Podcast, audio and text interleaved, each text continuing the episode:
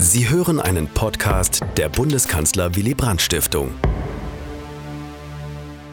Guten Abend und herzlich willkommen Ihnen, liebe Gäste, hier im Forum Willy Brandt Berlin und auch Ihnen, liebe Zuschauerinnen und Zuschauer, in unserem Livestream. Das Kolloquium zur Zeitgeschichte, gemeinsam veranstaltet von der Bundeskanzler Willy Brandt Stiftung und dem Institut für Zeitgeschichte München-Berlin, findet heute zum zweiten Mal wieder mit Präsenzpublikum statt, was uns alle sehr freut. In unserem Kolloquium geben wir Nachwuchswissenschaftlern und Nachwuchswissenschaftlerinnen aus der Geschichtswissenschaft die Gelegenheit, ihre zeithistorischen Forschungsprojekte zur Diskussion zu stellen. Und über unseren heutigen Gast freue ich mich ganz besonders, weil ich an der Universität Jena viele Jahre mit ihm zusammengearbeitet habe. Christoph Renner, den ich hiermit sehr herzlich begrüßen möchte. Sein Promotionsvorhaben, über das er heute sprechen wird, behandelt den Umgang der bundesdeutschen Exekutive mit dem Rechtsradikalismus nach 1968 und bewegt sich damit in einem hochaktuellen und bis vor wenigen Jahren kaum beackerten Forschungsfeld. Professor Dr. Hermann Wendker vom Institut für Zeitgeschichte wird Ihnen unseren Referenten gleich ausführlich vorstellen und im Anschluss an Christoph Renners Vortrag mit ihm und mir gemeinsam diskutieren. Und mit Ihnen, liebe Gäste. Sie haben also nachher die Gelegenheit, Ihre Fragen zu stellen äh, und mitzudiskutieren. Aber auch wer die Veranstaltung im Livestream verfolgt, kann dies über die Chatfunktion bei YouTube oder über unseren Twitter-Account unter Nennung von BWB Stiftung tun. Ich werde Ihre Fragen dann sammeln und später in die Diskussion einbringen. Ich wünsche Ihnen und uns allen einen interessanten und spannenden Vortrag und übergebe zunächst an Hermann Wendker.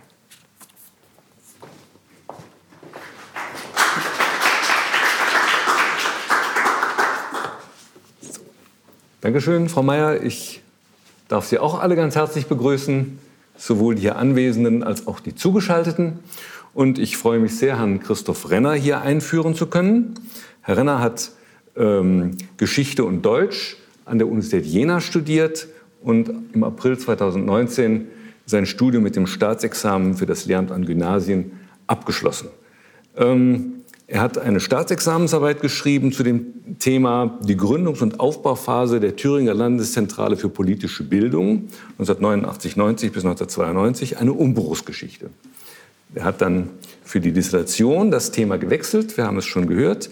Äh, seit November 2019 arbeitet er daran. Ähm, wie gesagt, dies, der Arbeitstitel lautet Auf dem rechten Auge blind? Fragezeichen. Bonner Behörden in der Auseinandersetzung mit dem Rechtsradikalismus nach 1968. Betreut wird die Promotion von Norbert Frey in Jena. Und das, die Promotion wird ebenfalls unterstützt, das müsste man hier erwähnen, durch ein Stipendium der Hans-Böckler-Stiftung.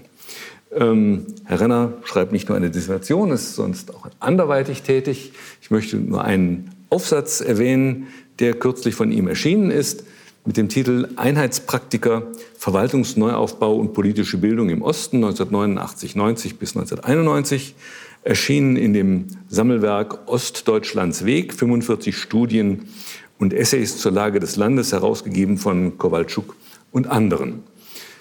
Jetzt freue ich mich aber sehr, Herrn Renner zu hören zu dem Thema Sie waren nicht blind, die Bundesbehörden und der Rechtsradikalismus 1968 bis 1994. Bitte schön, Herr Renner.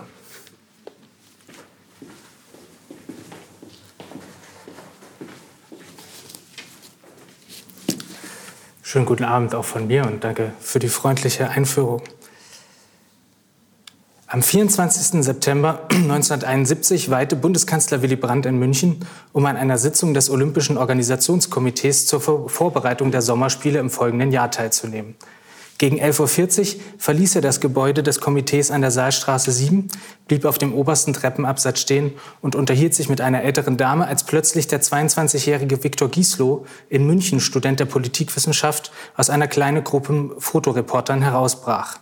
Das ist für den Verrat an Moskau, soll Gieslow sinngemäß gerufen haben, als er dem Bundeskanzler mit der flachen Hand einen Schlag auf die linke Wange versetzte. Laut Spiegel, der über den Vorfall erst einige Wochen später in einem anderen Zusammenhang berichtete, soll Brandt zurückgeschlagen haben und das Zitat heftig. Trotzdem brummte er den anwesenden Journalisten kurz darauf ein Ach, das war doch nichts entgegen. In den folgenden Wochen verweigerten Brandt und sein Umfeld nicht nur das Stellen eines Strafantrags gegen Gieslow, sondern auch jeglichen Kommentar zu dem Geschehen. Dem Täter sollte möglichst wenig Aufmerksamkeit zuteil, die starke rechtsradikale Mobilisierung gegen die Ostpolitik der sozialliberalen Koalition nicht befeuert werden. Diesem Kalkül Brands und seines Umfelds kam der charakteristische zeitgenössische Duktus entgegen, in welchem über rechtsradikale Täter öffentlich gesprochen wurde. In den wenigen knappen Presseberichten zu der Ohrfeige wurde Gislo als verirrter Fanatiker dargestellt. Tatsächlich aber handelte es sich bei ihm um einen seit Jahren innerhalb rechtsradikaler Strukturen bestens vernetzten Aktivisten. Den zuständigen Bundesbehörden war das bekannt. 1967 war Gislo in West-Berlin in die NPD eingetreten. Nach seinem Umzug nach München jobbte er in der NPD-Pressestelle des Bayerischen Landtags, in welchen die NPD erst im Jahr zuvor gewählt worden war. In dieser Funktion entwarf Gislo Aufkleber, die zu Jahresbeginn 1971 an zahlreichen Orten in München geklebt wurden. Sie zeigten eine Kröte, darauf der Text Vorsicht, rote Kröte, solches Pack verrät Deutschland. Diese Aktivitäten, die zeitlich mit der Ohrfeige gegen den Kanzler korrespondierten, kamen nicht von ungefähr, da die NPD nach dem verpassten Einzug in den Bundestag 1969 unter stark sinkendem Wählerzuspruch und Fliehkräften in der Mitgliedschaft litt, führte Gieslow die für einen rechtsradikalen Aktivisten dieser Zeit typischen Suchbewegungen innerhalb des sich ausdifferenzierenden rechten Spektrums durch. Im neonazistischen Milieu um die NPD formierte sich als Reaktion auf die Ostpolitik bereits im Oktober 1970 in Würzburg die sogenannte Aktion Widerstand, deren Logo ein zackiges W an so manch Häuserfassade der damaligen Bundesrepublik prangte. Schmierereien, an denen sich der gerichtsbekannte Gislow in München aktiv beteiligte. Im Juli 1970 hatte er zudem DDR-Fahnen an der Münchner Messe angezündet. Im April 1972 dann wurde er aber schließlich doch wegen Körperverletzung gegen den Bundeskanzler zu einer dreimonatigen Freiheitsstrafe auf Bewährung verurteilt. Das Fallbeispiel der Ohrfeige gegen Gieslow, äh, Ohrfeige Brands gegen Gieslow, äh, 1971 führt mitten hinein in das Thema meines Promotionsprojekts. Denn der Fall Giesle und der behördliche Umgang mit ihm gewährt einen pointierten Einblick in die innenpolitische Situation der Bundesrepublik in den frühen 1970er Jahren, relativ zu Beginn meines Untersuchungszeitraums. In meinem Projekt frage ich nach der Wahrnehmung und dem Handeln zentraler Akteure auf Bundesebene in Bezug auf den Rechtsradikalismus zwischen 1968 und 1994, und zwar der Bundesministerien für Inneres, Justiz sowie des Kanzleramts. Ich verstehe mein Projekt als eine moderne Politikgeschichte und wähle dabei einen Strukturen und Handeln verbindenden Zugriff, welchen die Annahme zugrunde liegt, dass die Geschichte behördlicher Auseinandersetzung mit dem Rechtsradikalismus nur in ihrer Einbettung in gesellschaftspolitische Bedingungen zu verstehen ist. Sie waren nie blind, so lautet der zugespitzte Titel meines heutigen Vortrags. Dass Bundesbehörden auf dem rechten Auge blind seien, diesen Vorwurf formulierten kritische Beobachter lange vor Enttarnung des NSU im Jahr 2011 in den vergangenen Jahren, dann avancierte diese Kritik zum Allgemeinplatz politischer Diagnostik. Ist aber Blindheit die richtige Diagnose, wenn es beispielsweise darum geht, die behördliche Perspektive auf den rechtsradikalen Aktivisten Gislo zu beschreiben? Weder in Brands Umfeld noch im Justizministerium war man blind, sonst hätte ich diesen Fall nicht aus Aktenbeständen des Bundesarchivs in Koblenz rekonstruieren können, woher der Großteil des Quellenfundes für mein Projekt stammt. Vielmehr entschied man sich in Gieslos Fall im Kanzleramt bewusst zu einer Vermeidungsstrategie, die den Täter und seine Gedankenwelt aus dem öffentlichen Raum verbannen sollte. Brandt selbst unterdrückte in diesem Fall den ersten buchstäblichen Impuls zum Zurückschlagen zugunsten der selbst auferlegten Staatsräson. In, meinem, in, meiner Arbeit frage ich in diesem Sinne nach gesellschaftlichen, strukturellen und personellen Parametern, die die behördliche Wahrnehmung des bundesdeutschen Rechtsradikalismus bestimmten. Im Verlaufe der fast drei Jahrzehnte meines Untersuchungszeitraums durchliefen nicht nur die Bundesbehörden, sondern auch der bundesdeutsche Rechtsradikalismus mehrere Wandlungsprozesse. Als scheinbare Konstante erweist sich der Umstand, dass Rechtsradikalismus in den Amtsstuben selten als zentrales Sicherheitsproblem gesehen wurde, selbst dann nicht, wenn er dem Bundeskanzler physisch nahe kam. War dem wirklich so oder macht man es sich mit dieser Annahme zu einfach? Und welche zeithistorischen Periodisierungen lassen sich hinsichtlich der behördlichen Auseinandersetzung mit dem Rechtsradikalismus vornehmen? Ich möchte Ihnen im Folgenden einen Einblick in mein Forschungsthema geben und dabei meinen Untersuchungszeitraum vermessen. Als zeitlichen Beginn habe ich das Jahr 1968 gesetzt, in, welchem nicht nur die Politisierung von links die Behörden in Atem hielt. Im April 1968 erreichte die erst 1964 gegründete NPD mit rund 10 Prozent Stimmenanteile in Baden-Württemberg ihren bis dato größten Erfolg. Damit war sie ins siebte Landesparlament der Bundesrepublik seit 1966 eingezogen. Und das nur ein gutes Jahr vor den Bundestagswahlen. Als im April 68 Ernst Bender vom liberalen Flügel der CDU ins Amt des Innenministers kam, war die innenpolitische Stimmung also nicht nur rund um die studentischen Osterunruhen besonders aufgeheizt. Was Bender von seinem konservativeren Vorgänger Paul Lücke unterschied, war der Umstand, dass er von der Verfassungsfeindlichkeit der NPD aufgrund ihrer demagogischen Agitation gegen demokratische Institutionen überzeugt war. Zwischen Dezember 68 und Frühjahr 69 brachte Bender mehrere Kabinettvorlagen für ein NPD-Verbot ein. Die Beweismittelsammlung war nahezu fertig ausgearbeitet, als das Kanzleramt Benders Initiativen mehrmals bewusst blockierte. Kanzler Kurt Georg Kiesingers Umfeld sah wohl angesichts der sich andeutenden Tolerierung der linken DKP durch die Bundesregierung keine Durchsetzungsmöglichkeit für ein solches Vorgehen. Der Grund, ein NPD-Verbot wäre dann einem einseitigen Einschreiten gegen rechts gleichgekommen, wofür es aber keine Mehrheit in der Kanzlerpartei gab, die sich in der autoritativen Tradition des Antitotalitarismus verortete und damit an den Erfahrungen mit den Parteienverbotsverfahren gegen die rechte SAP und vor allem die linke KPD in den 50er Jahren.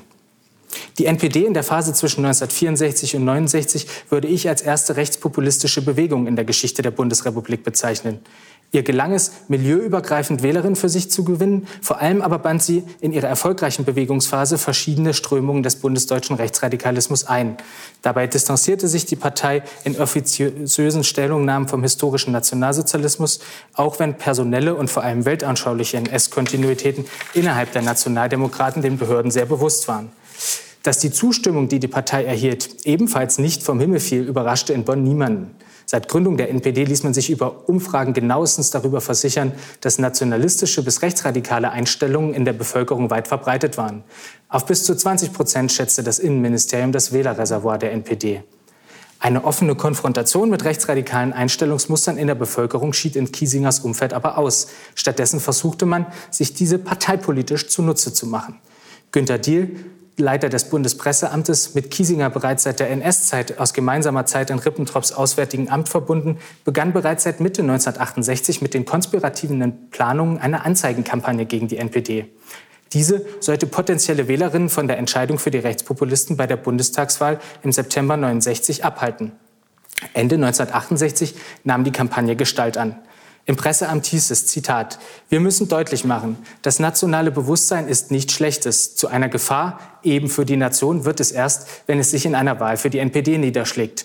Wir suchen uns Persönlichkeiten, die als gute Deutsche gelten oder glaubhaft so dargestellt werden können. Intellektuelle, linke Publizisten und so weiter, die von den Zielpersonen als Linke verabscheut werden, müssen wir dagegen aus der Kampagne völlig heraushalten.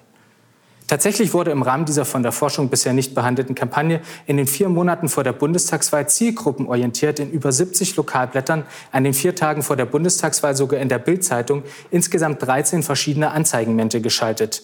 Wir haben wieder unseren guten Namen. Sorgen wir, dass er gut und sauber bleibt, riet beispielsweise der Spross einer deutschen Fürstenfamilie in einer der Anzeigen von der Wahl der NPD ab. Für die Finanzierung der Kampagne machte das Presseamt die für damalige Verhältnisse ungeheure Summe von zwei Millionen D-Mark aus der Amtsreserve frei und zweckentfremdete damit öffentliche Gelder.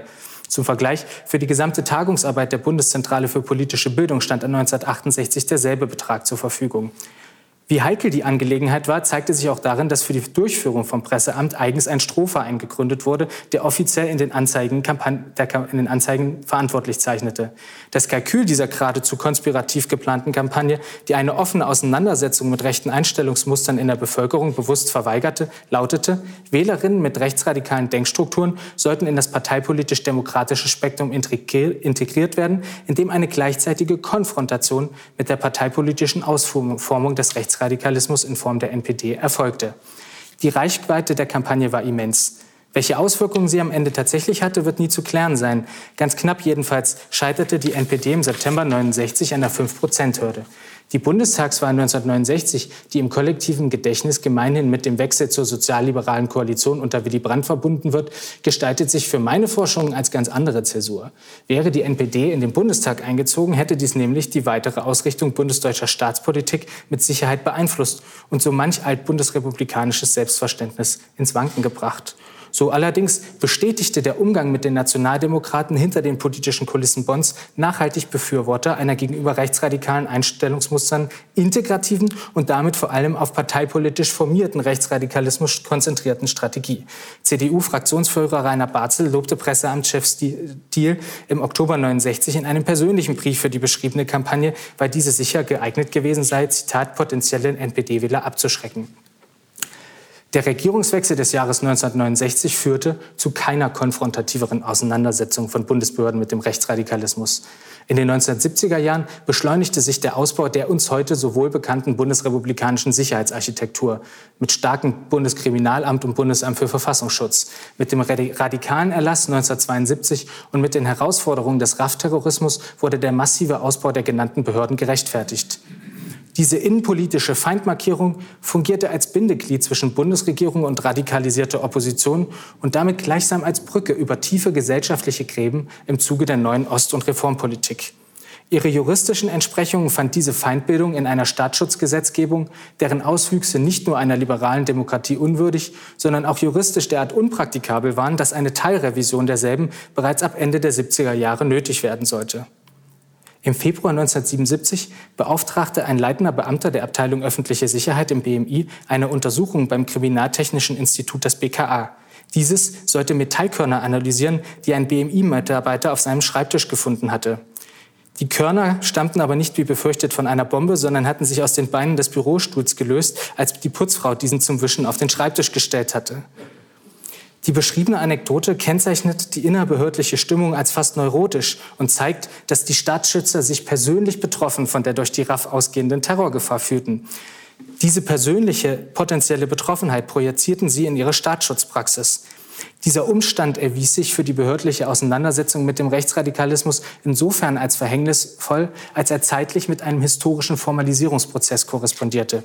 Just ab Anfang der 70er Jahre setzte sich auf Druck des gegenüber dem Innenministerium immer selbstbewusster auftretenden Bundesamt für Verfassungsschutz der Extremismusbegriff vereinheitlichend behördlich durch.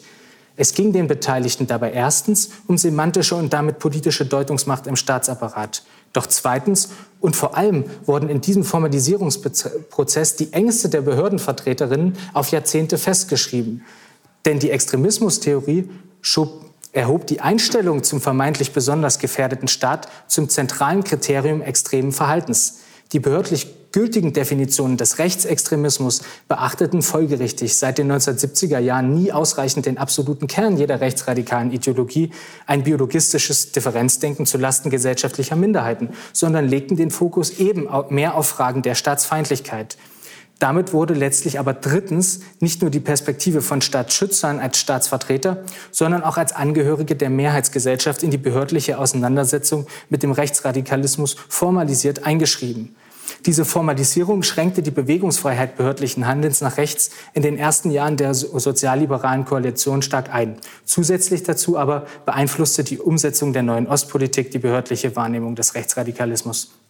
Sie wurde immer stärker von Kategorien der Außenpolitik bestimmt.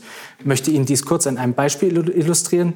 Kurz vor dem Besuch des DDR-Staatsratsvorsitzenden Willi Stoff im Rahmen der Verhandlungen zum Grundlagenvertrag zwischen den beiden deutschen Staaten im Jahr 1970 stellte der rechtsradikale Verleger und Herausgeber der Deutschen Nationalzeitung Gerhard Frey an mehreren bundesdeutschen Gerichten Strafanzeige gegen Stoff wegen Mordes an der innerdeutschen Zonengrenze. Das demagogische Kalkül Freis war offensichtlich und die tatsächliche Eröffnung eines Strafverfahrens gegen ein Staatsoberhaupt wie Stoff derart unwahrscheinlich, dass es in der Rückschau doch verwundert, welche rege Betriebsamkeit Freis Strafanzeigen in Bonn auslösten. So warnte das Justizministerium intern recht alarmistisch das Kanzleramt, die Durchführung eines Verfahrens gegen Stoff könne, Zitat, die beabsichtigten weiteren Verhandlungen im Ganzen fraglich werden lassen. Nachhaltige Aufmerksamkeit auf höchster politischer Ebene erlangten Vorfälle mit Rechtsradikalen in der ersten Hälfte der 70er Jahre also erst, wenn sie die Verhandlungen mit den Ostblockstaaten zu gefährden drohten. Zur selben Zeit intensivierten indes auch Akteure wie der Führer der Wehrsportgruppe Hoffmann oder der Gründer der neonazistischen Deutschen Bürgerinitiative Manfred Röder ihre Vernetzungstätigkeit im rechtsterroristischen Lager, was den dafür keineswegs blinden Behörden nicht nur auf Bundesebene bestens bekannt war, dem wieder besseren Wissens aber nicht frühzeitig entgegengewirkt wurde. An dieser Stelle ist dann ein kleiner zeitlicher Sprung ins Jahr 1980 angebracht. Das Attentat auf dem Münchner Oktoberfest sowie der Mord an dem jüdischen Verleger Schlomo Levin und seiner Partnerin Frieda Pöschke in Erlangen wurden aus dem Umfeld der beschriebenen Wehrsportgruppe Hoffmann begangen. Für den Anschlag auf ein Hamburger Flüchtlingsheim ebenfalls im Jahr 1980, dem die vietnamesischen Flüchtlinge Doan Lan und Nguyen Ngoc Chau zum Opfer fielen, waren die von Manfred Röder gegründeten deutschen Aktionsgruppen verantwortlich. Ihr Losschlagen Anfang der 80er Jahre fiel aber paradoxerweise mit einer zwar verspäteten, aber deutlich erhöhten bundesbehördlichen Aufmerksamkeit gegenüber gegenüber dem Rechtsradikalismus zusammen, wovon nicht nur das Anfang 1980 durch Innenminister Baum erwirkte und zu diesem Zeitpunkt längst überfällige Vereinsverbot gegen die WSG Hoffmann zeugte. Vielmehr hatte sich Innenminister Baum seit seinem Amtsantritt im Juni 78 intensiv für eine Teilrevision der bis zum sogenannten Deutschen Herbst 77 entstandenen und einseitig auf links fokussierten Staatsschutzgesetzgebung eingesetzt. Hinsichtlich der Ausrichtung bundesdeutscher Staatsschutzpolitik spricht also vieles dafür, von den 70er Jahren als kurzem Jahrzehnt zu sprechen, dessen Ende spätestens auf den Jahresübergang 77-78 zu terminieren ist. Denn schon 1977 unter dem Eindruck der sogenannten Hitlerwelle hatte sich innerhalb der Sozialdemokratischen Partei der Blick nach rechts geschärft, was Einfluss auf die Staatsschutzpolitik hatte. Unter Justizminister Hans-Jochen Vogel konkretisierten sich angesichts der Radikalisierung auf rechts ab Frühjahr 78 die Planungen für eine Strafrechtsänderung. Grund dafür war unter anderem die zunehmend durch Neonazis betriebene Leugnung nationalsozialistischer Verbrechen, Stichwort Auschwitz-Lüge. Die Leugnung des nationalsozialistischen Völkermordes konnte bis dato nur im individuellen Fall über das Beleidigungsrecht und damit erst auf Antrag des Geschädigten verfolgt werden. Wie unbeholfen sich der behördliche Umgang mit der nationalsozialistischen Vergangenheit in der Auseinandersetzung mit Rechtsradikalen insgesamt gestaltete, zeigt der Umstand, dass, wenn in Prozessen gegen Rechtsradikalen auch deren Leugnung nationalsozialistischer Gewaltverbrechen eine Rolle spielte, in den 70ern zuerst wissenschaftliche Gutachter geladen wurden, um das Gegenteil zu beweisen. Erst 1982 setzte das Bundesverfassungsgericht dieser Notwendigkeit ein Ende, indem es die historische Evidenz des nationalsozialistischen Judenmordes als für in künftigen Prozessen keiner weiteren Erklärung bedürftig beschrieb. Da die Leugnung des Holocaust als Straftatbestand nicht strafrechtlich klar umrissen war, musste in der Bundesrepublik der 70er Jahre ein über die, äh, Umweg über die Bundesprüfstelle für jugendgefährdende Schriften gegangen werden. Die Prüfstelle protestierte mehrfach wegen Überbelastung und weitere Indizierung des Bundesjustizministeriums. Im Herbst 1982 scheiterte dann eine schon vom Bundestag verabschiedete Gesetzesinitiative zur strafrechtlichen Verfolgung von Holocaustleugnung am politischen Widerstand der seit September des Jahres auch im Bund regierenden schwarz-gelben Mehrheit im Bundesrat. Neben der Leugnung nationalsozialistischer Verbrechen avancierte aber an der Jahrzehntschwelle die Agitation gegen Ausländer zum zentralen Betätigungsfeld der radikalen Rechten. Auch bundespolitisch wurde die Ausländerpolitik zu einem Kernthema. Die Ausländer- und Asylpolitik der sozialliberalen Koalition war in der Grundtendenz gegen die Erkenntnis, dass Deutschland ein Einwanderungsland war, gerichtet. Der Unterschied zur schwarz-gelben Nachfolgerregierung bestand jedoch darin, dass ein gewisses Problembewusstsein hinsichtlich der sogenannten Ausländerfeindlichkeit der deutschen Mehrheitsgesellschaft vorhanden war. Die zentrale Grundlage jeder rechtsradikalen Ideologie war und ist die Ablehnung ethnischer Pluralität innerhalb eines Staatengebildes.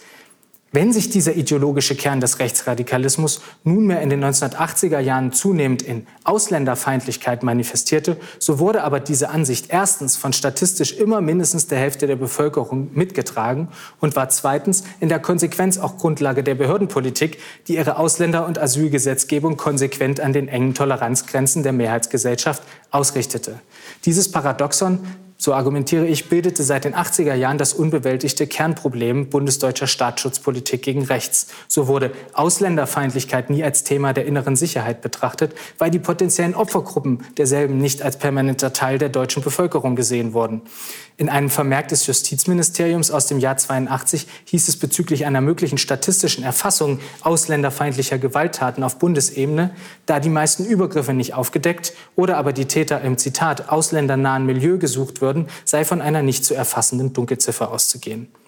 Nach dem Antritt der schwarz-gelben Koalition 1982 spielten derartige Fragen gar keine Rolle mehr. Denn Staatsschutzpolitisch erwies sich der Regierungswechsel, wenn nicht als Wende, so doch als tiefer Einschnitt. An die Spitze des BMI gelangte das unmittelbare politische Umfeld von Franz Josef Strauß. An die Seite Friedrich Zimmermanns als Innenminister trat der parlamentarische Staatssekretär Karl-Dieter Spranger. 1984 wurde der bereits seit den 60er Jahren im BMI tätige rechtskonservative Ministerialdirektor Gerhard Heuer zum Leiter der Abteilung Innere Sicherheit ernannt. In und um das BMI formierte und reformierte sich ein Milieu, das in trautem Avers gegen die zunehmende Pluralisierung der Gesellschaft verbunden war. In dieser Zeit nahm das Innenministerium immer wieder Akteure des rechten Randes gegenüber Anklagen antifaschistischer Initiativen, der Grünen oder auch der Gewerkschaften in Schutz. Mitten in diesem Umfeld begann auch ein gewisser Helmut Röver seine Ministerialkarriere im BMI, auf den ich gleich noch kurz zu sprechen komme. Bonn betrieb zeitgleich eine regelrechte Vogel-Strauß-Politik im Umgang mit der Ausländerfrage. Das besonders fatale Moment dieser Politik bestand in ihrer illusionären Zielsetzung. Die massive Verringerung der Ausländerzahlen in der Bundesrepublik, die gerade das BMI propagierte, war aufgrund verfassungs- und europarechtlicher Schranken faktisch nicht einlösbar. Dies führte zu massiven Glaubwürdigkeitsverlust der Bonner Ausländerpolitik und obendrein dazu, dass Rechtsradikale dieses Feld umso entschlossener besetzten. Das Kanzleramt erreichte beispielsweise im Oktober 83 im Vor Vorfeld des Fußball-Länderspiels zwischen Deutschland und der Türkei in West-Berlin Warnungen hinsichtlich neonazistischer Ausschreitungen. Der Kapitän der deutschen Nationalmannschaft, Karl-Heinz Rummenigge, appellierte zuvor an die Fans, die türkischen Freunde freundlich zu empfangen. Ohne nennenswerte Zwischenfälle, so hieß es im Kanzleramt anschließend, sei die Partie verlaufen, obwohl die Polizei 35 Personen im Stadion wegen neonazistischer Äußerungen festnehmen und noch dazu hatte einschreiten müssen, als deutsche Fans den Hitlergruß zeigten. Seit 1983 drohte sich zudem eine Partei rechts der Union zu etablieren, die die Ausländerfrage zum Kern ihrer Agitation erhob, die Republikaner.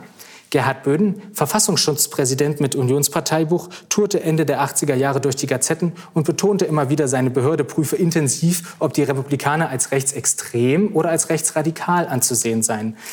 Das Kalkül dieser Tour war offensichtlich. Erhebliche Teile der Bevölkerung, die Angst vor einer sogenannten Überfremdung hatten, sollten zur Wahl der Union anstelle der vielleicht ja rechtsextremen Republikaner gebracht werden.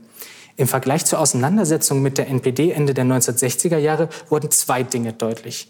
Erstens zeugte Bödens Auftreten von dem Umstand, dass sich mit dem Bundesamt für Verfassungsschutz neben den obersten Bundesbehörden mittlerweile ein Player mit Anspruch auf diskursive Definitionsmacht etabliert hatte.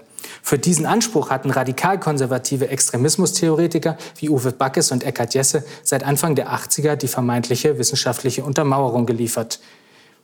Neben diesem strukturellen Wandel zeigte sich zweitens eine inhaltliche Kontinuität vor wie hinter den Kulissen lieferte nämlich mittlerweile die vermeintlich erfolgreiche konfrontativ-integrative Strategie gegenüber der NPD Ende der 60er Jahre konservativen Akteuren ein historisch fundiertes Argument für ein strategisch analoges Vorgehen gegen die Republikaner.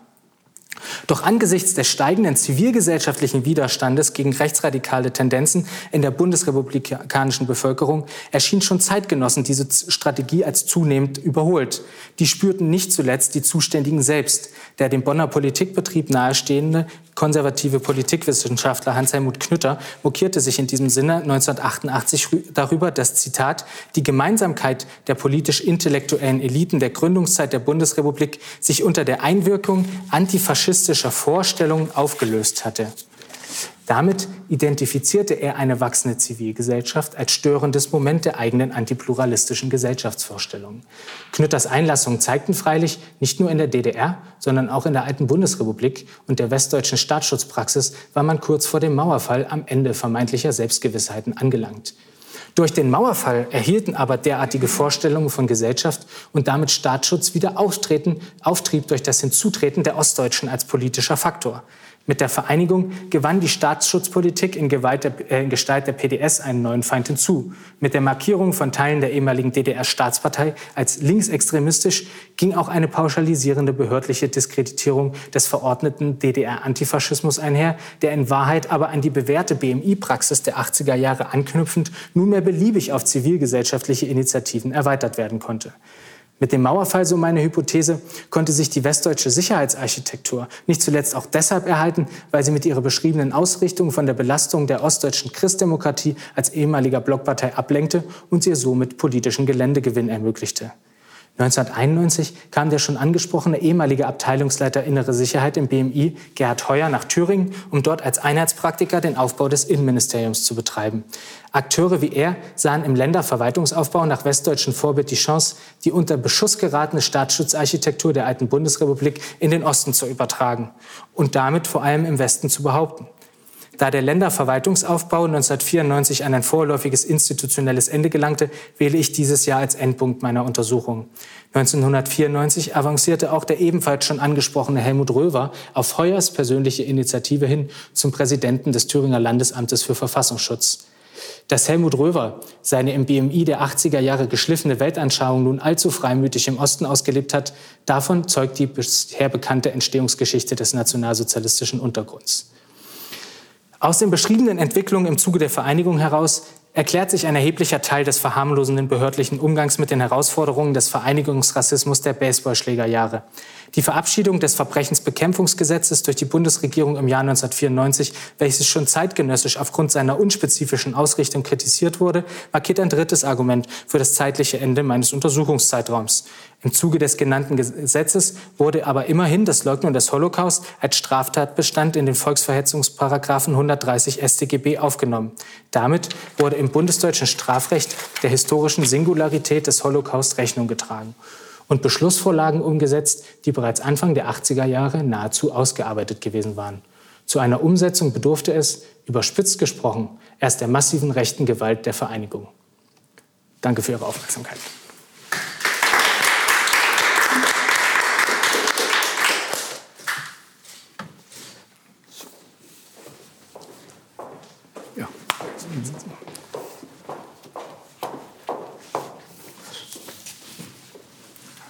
Ja, vielen Dank, Herr Renner, für diesen sehr großen Überblick über ähm, diese wichtige Zeit für die Entwicklung sozusagen eines gewissen Vorge eines bestimmten Vorgehens von Behörden äh, gegenüber dem Rechtsradikalismus. Das haben Sie ja sehr schön gezeigt, wie, das auch, wie das auch sich zum Teil gewandelt hat, wo es aber auch Kontinuitäten gab. Ähm, ja, ich habe erstmal eine Frage sozusagen warum Sie jetzt, Sie haben gesagt, Sie untersuchen das BMI, BMJ und Bundeskanzleramt.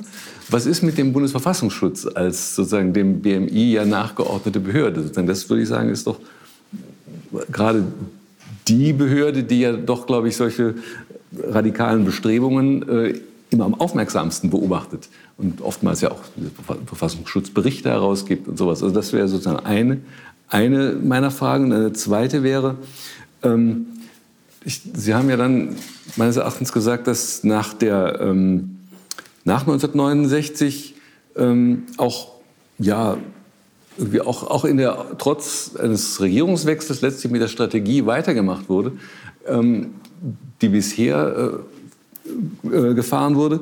Ähm, hat das nicht aber auch einfach damit zu tun, dass man meinte, das Problem ist weitgehend erledigt, weil ja die NPD ja, die ja meines 69, meines Erachtens 4,7 Prozent hatte, danach ja quasi ab, total unterging letztlich, wenn Sie wollen.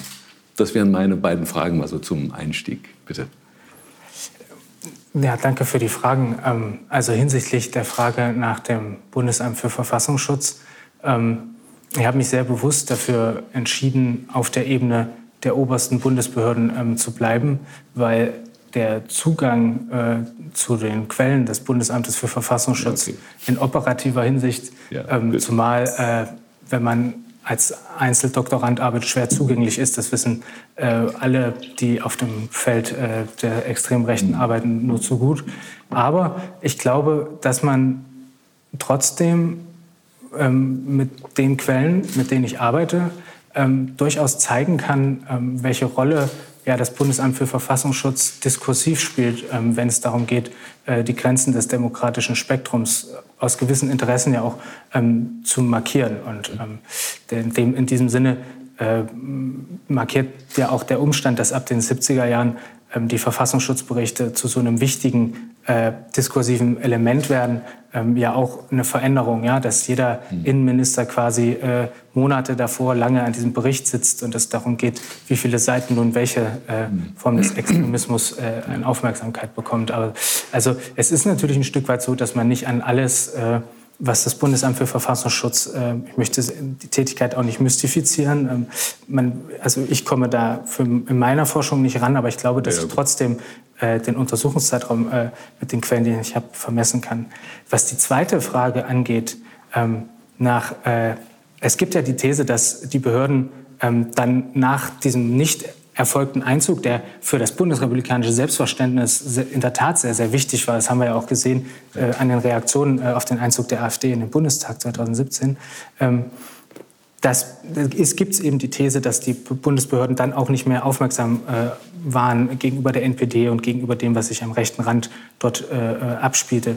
Im Gegenteil ist es aber so, dass man diese Rehearsals for Terrorism, die man im rechtsaktivistischen Milieu äh, jenseits der NPD ähm, beobachten kann, ähm, auch äh, in den Bundesbehörden äh, sehr gut äh, kannte, dass es aber andere äh, Gründe der Aufmerksamkeitsökonomie äh, in den Debatten um innere Sicherheit, die ja schon gut erforscht sind, ähm, gab, dass man dort eben nicht entgegengewirkt hat.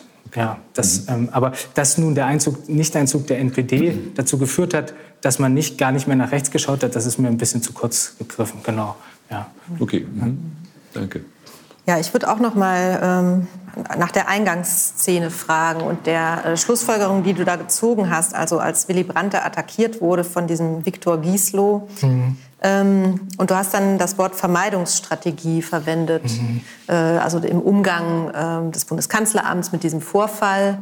Äh, und war das ja deiner Meinung nach insgesamt sozusagen die, der Habitus im Umgang mit diesem Problem zu dieser Zeit? Und war das eher ein also sozusagen eine öffentliche, ganz bewusste öffentliche, ja, so, so das Signal, wir lassen uns doch nicht provozieren. Wir haben nämlich ja eigentlich gar kein Problem damit.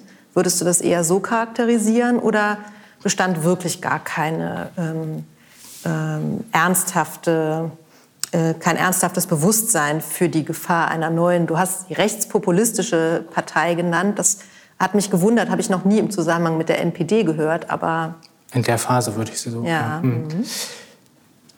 Ähm,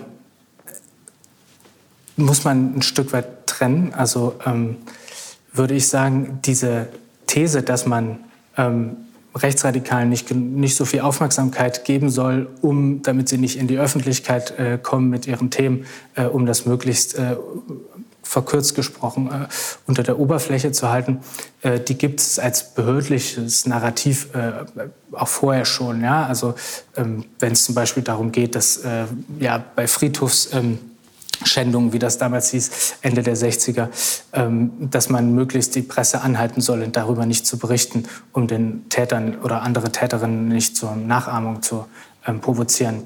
Und Brandt ähm, den man ja mit guten Gründen partiell sicherlich auch als antifaschistisch motiviert bezeichnen kann, äh, der befindet sich natürlich in einer äh, Struktur, als er in das Kanzleramt kommt, ähm, äh, wo er erstens eh auf dem Gebiet der inneren Sicherheit von der Opposition immer getrieben wird. Ja? Und zwar ein Stück weit auch ähm, nach links getrieben wird. Und die Szene ist deshalb auch so schön, man kann sie noch mal ein Stück weit präzisieren, weil es ja so viel über Willy Brandt zeigt. Ja? Also der, er der erste Impuls ähm, ist natürlich, dass er zurückschlägt. Äh, das ist der Widerstandskämpfer in Brand, würde ich es interpretieren. Und dann sieht er aber, dass da Spiegeljournalisten sind und sagt, das war doch nichts. Ja? Mhm. Und das Interessante ist, dass in dem Moment, wo er nicht mehr, wo er nicht mehr diese Kanzlerverantwortung trägt, ja, diese nationalen äh, äh, ja, äh, Verantwortung auch äh, der Ostpolitik nicht mehr so auf seinen Schultern spürt, schreibt er 1977 in der Zeit, das habe ich ja auch beschrieben, mit dieser Hinwendung äh, äh, nach rechts oder dieser stärkeren Auseinandersetzung mit rechts, schreibt er 1977 kurz vor, äh, äh, kurz, vor äh, nee, kurz nach dem, der Ermordung von Ponto einen offenen Brief an seinen Nachfolger Schmidt, wo sowieso klar ist, dass wie, in welche Richtung jetzt die, die, Debatte wieder gehen wird und sagt, nee, wir müssen uns aber jetzt auch äh, mit äh, dem grassierenden Neonazismus auseinandersetzen. Und ähm, das heißt, äh, Brandt befand sich natürlich als Kanzler in einer anderen äh, Struktur, als er sich äh, dann ähm, vielleicht als Parteivorsitzender oder, oder dann später äh, oder davor befanden, befunden hat, so würde ich sagen. Mhm. Ja. Ähm, möchten Sie, Herr? Ja, ja also ich, ich hätte noch eine, eine Frage zu der, zu der Ära Kohl dann, die Sie mhm. ja sehr kritisch beäugt haben. Ja. Ähm, ich würde, ja, also ich, ich kann mich erinnern an eine Äußerung von Kohl, die ich gelesen habe, die, die zeigt von Anfang 89, als gerade nach den Wahlen, vor allem hier, hier in Berlin, ähm, wo die Republikaner, weiß nicht wie viel Prozent, also sicher also ganz ordentlich, also um die 10 Prozent oder sowas äh, bekommen haben. Und das hat ihn, hat den Kohl natürlich sehr gestört, ja. Also und, und das äh, sozusagen im Prinzip, glaube ich, da, korrigieren Sie mich, also das war doch die damalige Strategie, sozusagen rechts von der Union darf keine demokratisch legitimierte Partei auftreten. Ähm, und die NPD war sozusagen zu klein, um da äh, gefährlich zu werden und deswegen äh, die Konzentration auf die Republikaner, weil die offensichtlich ähm, das eher schafften. Ja? Also, und das ähm, würde ich sagen, also da, da war durchaus, glaube ich, ein Sensorium für, für, für vorhanden. Ähm, nur, ich glaube, man wusste nicht so recht, wie man dann mit, mit, den, mit der Gruppe umgehen konnte. Ist dieser, umgehen sollte. Ist dieser Eindruck jetzt falsch? Würden Sie den bestätigen oder würden Sie das äh, anders sehen? Ähm, es ist im Grunde genommen ein bisschen die Frage äh, kontrafaktische Geschichte, weil mit dem Mauerfall das komplette nationale ähm, Potenzial ja gewissermaßen absorbiert worden ist. Ähm, ich meine, kann man natürlich auch sagen, ja, in Baden-Württemberg haben die Republikaner dann nochmal einen Erfolg äh, gefeiert, ja. Ähm, aber es ist im Grunde genommen kontrafaktische Geschichte, was passiert wäre, wenn die Mauer nicht gefallen wäre. Die zeitliche Koinzidenz zwischen den Kommunalwahlen in der DDR und äh, den Erfolgen äh, der Republikaner 89 ist natürlich eine interessante. Das meine ich ja mit den, mit den vermeintlichen Selbstverständnissen. Und diese, dieses Mantra, dieses Mantra, ja, rechts von der CDU steht nur noch, steht nur noch die Wand, ähm, die hat Kohl sicherlich mit vertreten. Aber bei Kohl ist es so, dass er von seinen persönlichen Einstellungen, da würde ich, das würde ich schon sagen, ähm, komplizierter ist. Also er ist 1968 der einzige Ministerpräsident, der meines Erachtens an die, äh, ans äh, Kanzleramt schreibt, wir müssen uns äh, empirisch, äh, auch hier in Rheinland-Pfalz äh, biete ich meinen mein Land an, um zu gucken, was, was bewegt die Leute eigentlich, die NPD zu wählen. Und ja. ähm, er ist auch derjenige, der äh, im August 83 sagt, äh, mit in der NS-Verfolgung eines spezifischen Falls in der Kabinettssitzung äh, sagt, äh, das kann nicht unser Ziel sein, ähm, die Asylpolitik auszuhöhlen, mhm. während er zeitgleich äh, aber fast ähm, äh, von der Gnade der späten Geburt in Zusammenhang mit der HIAG spricht. Um es kurz zu machen, Kohl ist natürlich eine Machterhaltungsmaschine und es gibt verschiedene ähm, äh, Strömungen in der, in der, in der äh, Union mhm. ähm, und äh, die bedient er dann wechsel, äh, wechselnd auch. Mhm. Ja? Also ähm, ja, so würde ich vielleicht antworten. Ja, okay. Also dies, das, ja. eher der Pragmatismus auch. Der, mhm. ja. Danke. Ich möchte auch noch mal auf die späten 70er äh, zurückkommen. Du hast da erwähnt, dass es also ähm, schon vor dem Oktoberfestattentat eine gesteigerte Sensibilität auf verschiedenen Seiten, wenn ich es richtig verstanden habe, äh, entstanden ist für ähm, den Rechtsterror äh, und den Rechtsradikalismus. Ähm, du hast, glaube ich, auch angedeutet, das hatte schon auch was zu tun mit anderen Dingen, die zu dieser Zeit passierten. Also nach der sogenannten Hitlerwelle und dieser Begeisterung, ähm, die damit einherging für Führungspersönlichkeiten des NS und so weiter. Und, ähm, und dann kam eben, das kennen wir ja alle durch verschiedene Gründe, ganz, in den ganz späten 70er Jahren neues Interesse für die Verfolgten des Nationalsozialismus. Zeitzeuginnen und Zeitzeugen meldeten sich vermehrt zu Wort. Und das erinnere ich auch aus SPD-Akten, dass dann einfach das Thema äh, Neonazis auf einmal immer mit erwähnt wird, obwohl es eigentlich gerade nur um den Umgang mit dem Nationalsozialismus geht und um die Erinnerung an den Widerstand. Aber das Thema wird immer mit aufgegriffen.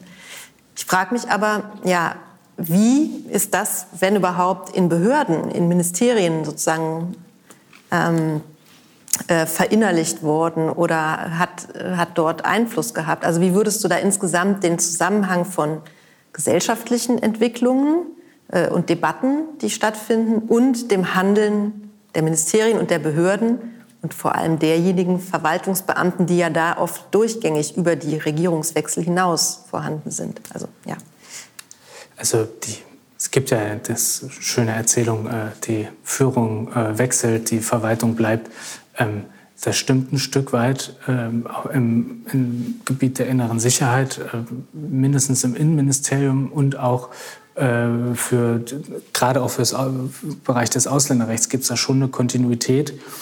Mm, ich würde aber schon sagen, ähm, dass die jeweilige Hausleitung ähm, eine ganze Menge ähm, bewirken kann, weil natürlich auch Beamte, ein Referatsleiter nur ein begrenztes Handlungs, äh, begrenzten Handlungsspielraum hat. Und ich finde es doch frappierend, du hast es ja angesprochen und hast es, kennst ja auch aus deiner äh, Dis, ähm, wie unmittelbar die stärkere Auseinandersetzung äh, mit dem real existierenden Rechtsradikalismus Ende der 70er Jahre ähm, einhergeht äh, mit auch einer größeren äh, Hinwendung äh, zu, äh, zu der Geschichte des Nationalsozialismus vor allen Dingen ähm, zu seinen Opfern. Also, aber das ist auch nicht keine Zwangsläufigkeit und das ist eben nur eine kurze historische Phase, die ich für mich da ausgemacht habe, wo man ein gewisses Ausbrechen, wo ich auch bei Behördenvertretern in verschiedenen Stellen, äh, ähm, also sowohl bei Vogel als auch bei seinem Nachfolger Schmude als auch bei Baum, so einen gewissen Turn weg von diesem, äh, von diesem symmetrischen Antitotalitarismus sehe. Aber das endet 1982 meines Erachtens. Mhm. Und da, deshalb habe ich auch bewusst von formierte und reformierte sich ein Milieu ähm, gesprochen. Also ja. ja. Und dann kam diese Phase, das fand ich ja eigentlich den eindrücklichsten Moment des Vortrags, äh, als du erläutert hast, dass die Welle von Ausländerfeindlichkeit, die dann langsam losging, also ich meine jetzt auch die schon vor 89, 90, ja, Mitte der 80er, ähm, dass das offenbar von den Behörden äh, überhaupt nicht als Problem des Staatsschutzes wahrgenommen wurde. Also hier wurde gar keine Verbindung hergestellt zwischen Gewalt gegen Ausländern und allem, was darunter bezeichnet wurde, ähm, und ähm, ja, den, den, den rechtsradikalen Strukturen. Nicht Parteien, sondern auch wirklich den äh, Bewegungen im Untergrund.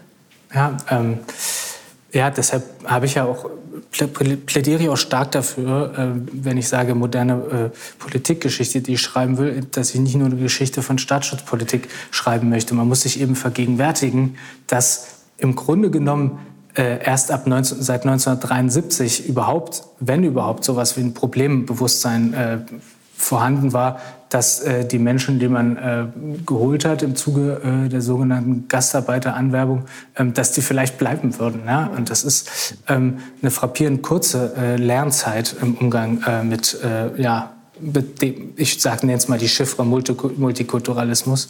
Ähm, wo man aber auch schon Anfang der 70er ähm, Vermerke hat, wo dann vom Bestand der Ausländer, Ausländer in Deutschland gesprochen wird, ja, die ganz einfach äh, auch unbedarft und äh, wie Ulrich Herbert das gesagt hat, geschichtslos äh, war. Ja, und das ähm, ist eine Kontinuität äh, in der Form, die sich dann doch recht frappierend in, der, in die Praxis der Staatsschutzpolitik ähm, umsetzt. Hm. Ja, ähm. ja. Gibt es vielleicht schon Fragen aus dem Publikum? Herr Rother, ja. Ja, ich habe zwei Fragen. Äh, eine bezieht sich auf diese Attacke gegen Willy Brandt. Ist von irgendeiner Seite diese Attacke paralysiert worden mit der, zu der Attacke von Beate Glasfeld gegen Kurt-Georg Kiesinger? Beides Ohrfeigen, beides gegen den Kanzler. Genau. Ähm Zweite Frage äh, oder Anmerkung mehr. Ich bin noch nicht überzeugt von äh, Ihrer Begründung für den Beginn des Untersuchungszeitraums, nämlich 1968. Warum nicht 1966? Sowohl Große Koalition startet Ende des Jahres, als auch die NPD beginnt den Einzug in die Länderparlamente. 68 tut sich doch eigentlich institutionell in der Hinsicht, äh, in Hinsicht auf den Rechtsextremismus nichts Neues. Also ähm, vielleicht gleich dazu, äh, das hatte ich jetzt im Vortrag nicht erwähnt.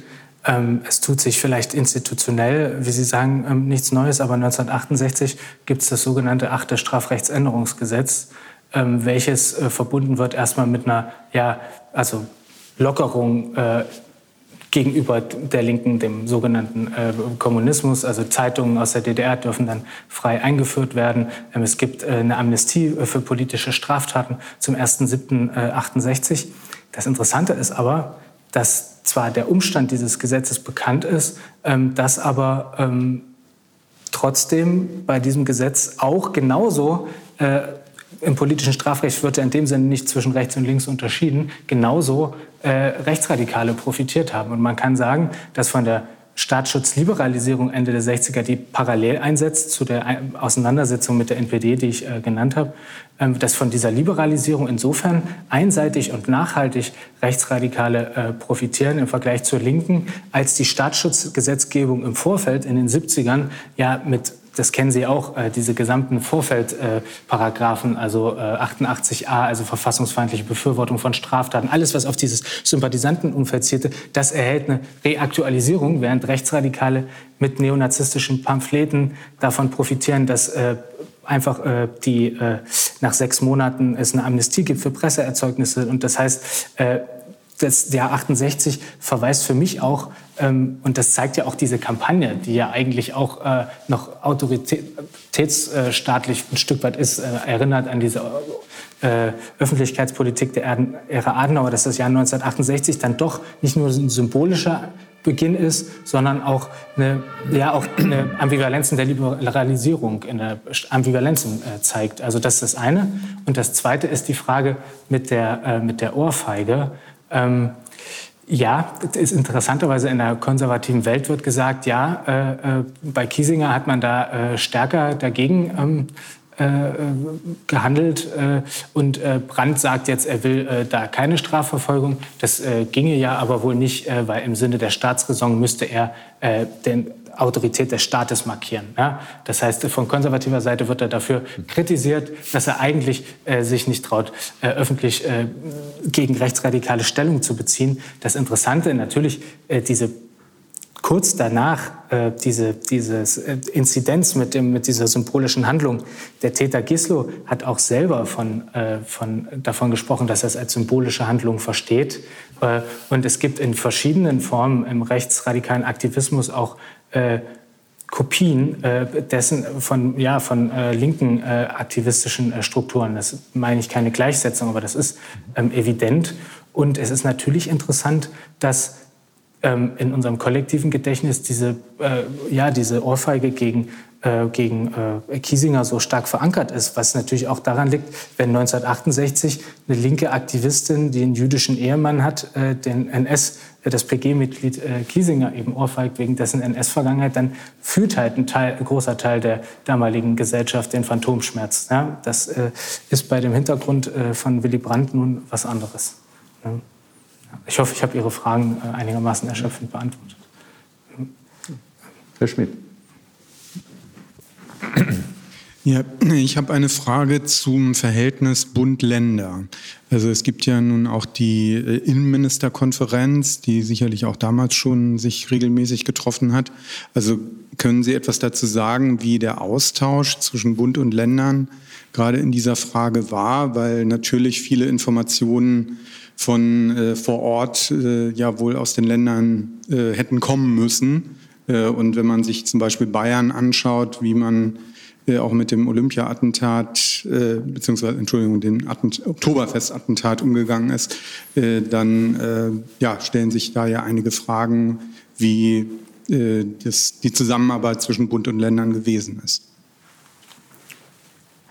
Ja, ähm, wenn wir vielleicht gerade mal bei der Vorgeschichte des ähm, Oktoberfest-Attentats bleiben, dann ist natürlich eine im föderalistischen Staat äh, ist natürlich, sind die Bundesbehörden auch auf gewisse Kooperationen der Länder angewiesen. Und natürlich verläuft da die Kooperation oft nach Parteilinien.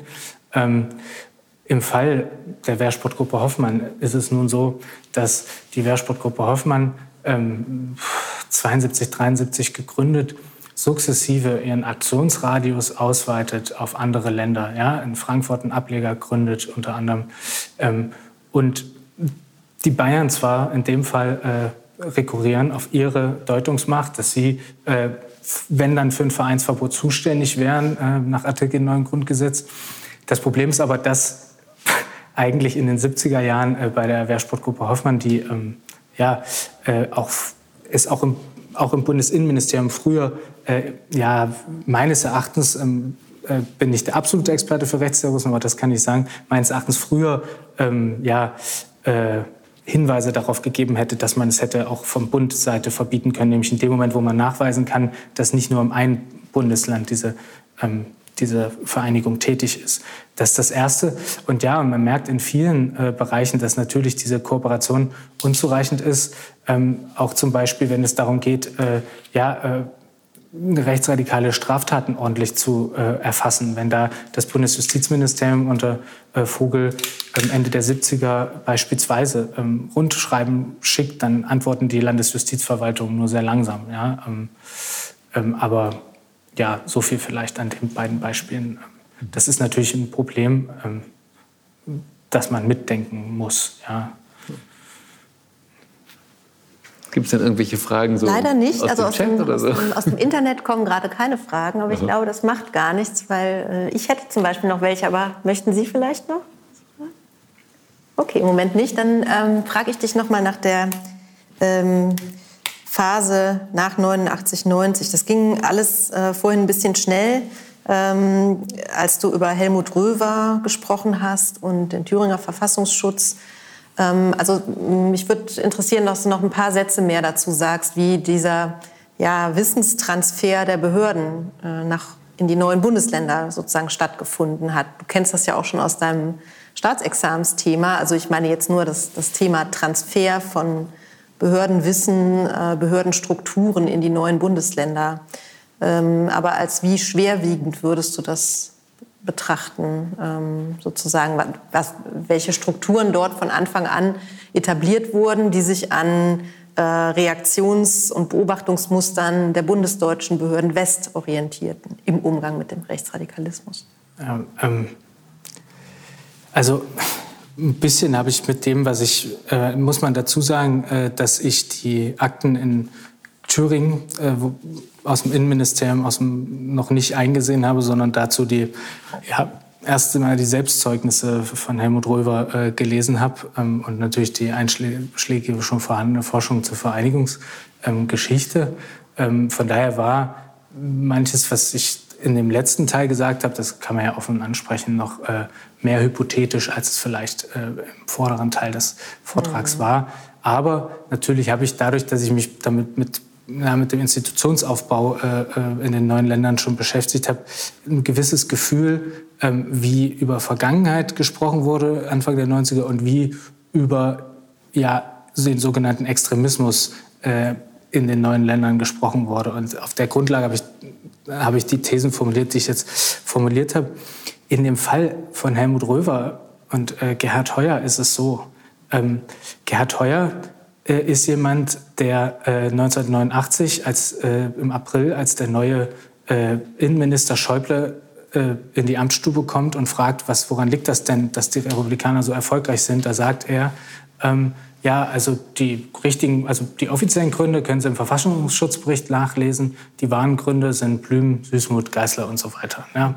Ähm, und das sind natürlich Leute, die eingehegt in einer seit Jahrzehnten gewachsenen Behörde ähm, in ihrer Weltanschauung noch begrenzt, also ein Stück weit eingeschränkt sind, ne, bei allem, was man kritisch sehen muss. Dann kommen die aber in den Osten und haben, sind erstmal auch wenn sie es nicht zugeben wollen, völlig überfordert äh, von, äh, der, äh, ja, von, von der Verantwortung, die sie da haben, von dem Lavieren zwischen, zwischen, zwischen ostdeutschen äh, ähm, ja, äh, Beamten und westdeutschen Westimporten und glauben im Wilden Osten eben ihre, ihre, ja, ihre, ihre, Welt, also ihre Weltanschauung, ähm, die ich versucht habe zu umreißen, ähm, ausleben zu können. Und bei Helmut Röver ist es so, dass der kommt, ist vorher für die Abwicklung des äh, Parteivermögens äh, des, der, der PDS äh, zuständig und kommt dann 93, trifft er zufällig den Heuer und er sagt, äh, ja, jetzt äh, wirst du Verfassungsschutzpräsident. Und äh, ja, und äh, der Röver ist auch der Meinung, äh, dass er äh, sogar als äh, Verfassungsschutzpräsident Geschichtspolitik äh, betreiben kann, äh, indem er sich äh, versucht, mit der Gedenkstätte in Buchenwald äh, nicht zu verzahnen, aber eben der Meinung ist, dass versucht, die Geschichtspolitik, die dort betrieben wird, die ja sehr wichtig war, äh, zu vereinnahmen in dem Sinne, ja, die, äh, der Totalitarismus und das ist alles, äh, der, der, Antifaschismus, das ist alles, äh, ist alles leer und also da, das sind eben, das ist so eine, ähm, ja, jetzt rede ich glaube ich zu lange, sorry, es ist so eine äh, komplizierte Gemengelage, dass solche, dass es eben dann dazu führt, äh, äh, zu den Entwicklungen, die wir eben dann erlebt mhm. haben. Ja. Jetzt habe ich ein bisschen weit ausgeholt, sorry. Kein Problem. ja. Also eine abschließende Frage hätte ich noch, wenn Sie nee, nicht mehr fragen. Bitte. Ähm, und zwar, ähm, du hast ja gesagt, du äh, wolltest jetzt keine Einordnung in den Forschungsstand machen, aber ich will trotzdem abschließend noch mal danach fragen. Also es gibt ja seit, ähm, ich glaube jetzt gut zwei Jahren diesen äh, neuen zeithistorischen Arbeitskreis Extreme Rechte, ähm, die ja sich zur Aufgabe gemacht hat, diese lange, lange sehr, sehr vernachlässigte Thema ähm, wirklich wieder auch systematisch durch Austausch äh, voranzubringen in der Forschung. Ähm, da geht es ja in vielen Projekten, die da mit lose verkoppelt sind, um eine akteurszentrierte Perspektive. Und natürlich werden jetzt wirklich die, die, die Bewegungen an der äh, rechtsradikalen Basis ähm, systematisch untersucht in all ihren Facetten. Äh, wie würdest du denn dein Projekt da einordnen in diese neue Forschungslandschaft, die ja in den letzten zwei, drei, vier Jahren wirklich so richtig aus dem Boden geschossen ist, zum Glück? Ähm, äh, ich kenne natürlich auch äh, viele Doktoranden oder vor allen Dingen äh, deren Projekte. Das ist natürlich äh, immer ein interessanter ähm, oder auch ein sehr produktiver ähm, äh, Anstoß, äh, dass da im Moment so viel Bewegung ist auf dem Gebiet, was aber die eigentliche Verortung in den Forschung, Forschungsstand angeht. Ähm, wir haben uns sicherlich alle mal äh, die jetzt an diesem Thema arbeiten, irgendwann ins Exposé geschrieben, äh, ja, entgegen dem, dem Erfolgsnarrativ der geglückten Demokratie muss man jetzt auch auf den Rechtsradikalismus schauen. Wenn man aber mal jenseits dieser Gesamtdarstellung schaut, dann ist der eigentliche Forschungsstand für mein Thema mal in erster Linie die schon vorhandene sehr kritische Forschung zur behördlichen Auseinandersetzung mit dem sogenannten Linksterrorismus. Da ist äh, Weinhauer, Scheiper, Mario Petri zu nennen, die überhaupt nicht äh, die, äh, in irgendeiner Form ein Erfolgsnarrativ äh, für die staatliche Auseinandersetzung mit, Rechtsradikal äh, mit Linksradikalismus gefolgt sind. Da kann ich dran aufbauen. Hm. Und genauso wenig ist natürlich, äh, ich habe ja auch bewusst in meinem Vortrag von Staatsschutz gesprochen, genauso wenig hat Dominique Rigol, äh, der in der Longue Durée ähm, die Entstehungsgeschichte ähm, des Radikalenerlasses des sogenannten 72 ähm, historisiert hat, äh, von einer Erfolgsgeschichte gesprochen. Das heißt, ähm, es ist sehr viel in Bewegung und ähm, ähm, aber ich würde eher sogar sagen, dass der Forschungsstand, ähm, auch was die Wissensgeschichte ähm, zum Rechtsextremismus angeht, ähm, da könnte man Rainer Fenske auch von 2013 nennen, ähm, dass schon ein bisschen was da ist und dass wir als Historiker natürlich auch nicht ähm, zu anmaßend sein sollen, weil es gibt einen riesenbreiten äh, Forschungsstand zur äh, äh, ja, radikalen Rechten, auch schon äh, von sehr engagierten Journalistinnen, äh, von Politikwissenschaftlerinnen. Klar, ich ähm, meinte die genau. historische genau, Forschung. Genau, ja klar. Mhm. Also, das, also ne, nur das als äh, Hintergrund, mhm. genau. Ja. ja. Gut, ja. Ah, noch eine Frage, Herr Rother? Ja, äh, Frage, bitte. Gibt es irgendwelche Schnittmengen oder können Sie Erkenntnisse übertragen auf Ihr äh, Gebiet, auf Ihr Forschungsthema aus der äh, Erforschung von BMI und BMJ äh, hinsichtlich der sogenannten NS-Belastung?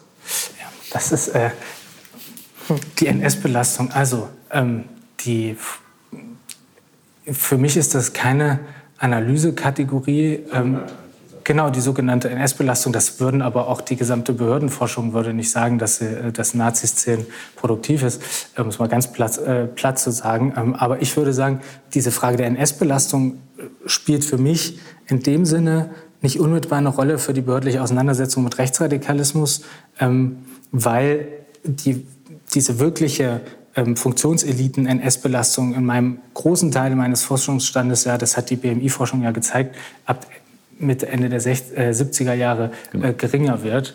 Ähm, von daher, ich kann Ihnen noch keine an, abschließende Antwort darauf geben, aber es ist, also ich würde auf jeden Fall da vor schnellen Schlüssen nach dem Motto, ja, der war NS-belastet und deshalb hat er sich so und so gegenüber rechtsradikalen ähm, Verhalten ähm, warnen. Es gibt aber ähm, jüngst äh, von äh, Dominik Rigol und Yves Müller da äh, spannende ähm, Ansätze, was die Nationalisierungsgeschichte ähm, in einem größeren Kontext nach 1945 ähm, angeht. Und das muss man natürlich, äh, möchte ich auch für mich ähm, ja, äh, beachten oder im Hinterkopf behalten. Ja gut, aber schon richtig. Also es, ich war auch bei dem, dem BMI-Projekt am Rande, zumindest beobachtend äh, und sowas beteiligt. Ja. Ähm, das ist völlig richtig, dass sozusagen der Anteil der aktiven Na Nazis sozusagen natürlich abnimmt. Ähm, und wenn sie 1968 einsetzen, dann sind da kaum noch welche sozusagen da. Und man muss natürlich die zweite Frage auch immer stellen, ähm, inwieweit, und das, das ist, glaube ich, ein Problem, das alle diese Behördenforschungen haben und beziehungsweise mit dem sie umgehen müssen, ähm, inwieweit nun eine solche Prägung ähm, biografischer Art sich dann auch wirklich auf das Handeln der Behörde auswirkt. Und das Handeln der, das heißt, werden nicht dann auch die Personen, die da tätig sind, auch stark durch die Behörde und das, den Rahmen geprägt. Ja? Das, glaube ich, ist, ist ja immer eine wichtige Frage, die man stellen muss und die man dann mal so, mal so beantworten kann, je nachdem, was die Quellen hergeben. Ja, gut, damit, glaube ich, sind wir am Ende äh, unserer heutigen Veranstaltung. Vielen Dank für Ihre Aufmerksamkeit. Vielen Dank natürlich Ihnen für Ihren schönen Vortrag. Ja, und dann übergebe ich zum Schluss noch das äh, Wort an Frau Mayer. Ja, vielen Dank ähm, Ihnen allen, liebe Gäste, Herr Wendker und natürlich Christoph Renner, unserem Referenten, äh, für den interessanten Vortrag. Und ich möchte Sie alle noch ähm, auf unser nächstes Kolloquium aufmerksam machen, das in drei Wochen, also am 23. November, stattfinden wird. Da begrüßen wir Fabian Michel von der Universität Münster, der uns sein Forschungsprojekt über die einstige Bundesverfassungsrichterin Waltraud, Wiltraud pardon, Rupp von Brüneck vorstellen wird. Ähm, und wer vor Ort ist hier, sollte nicht versäumen, sich auch noch mal unsere neue Dauerausstellung hier im Forum anzuschauen, die erst vor einem Monat eröffnet wurde. Ja, und ähm, nochmals vielen Dank und ich wünsche Ihnen allen einen schönen Abend. Dies war ein Podcast der Bundeskanzler Willy Brandt Stiftung. Für mehr besuchen Sie uns auf www.willy-brandt.de.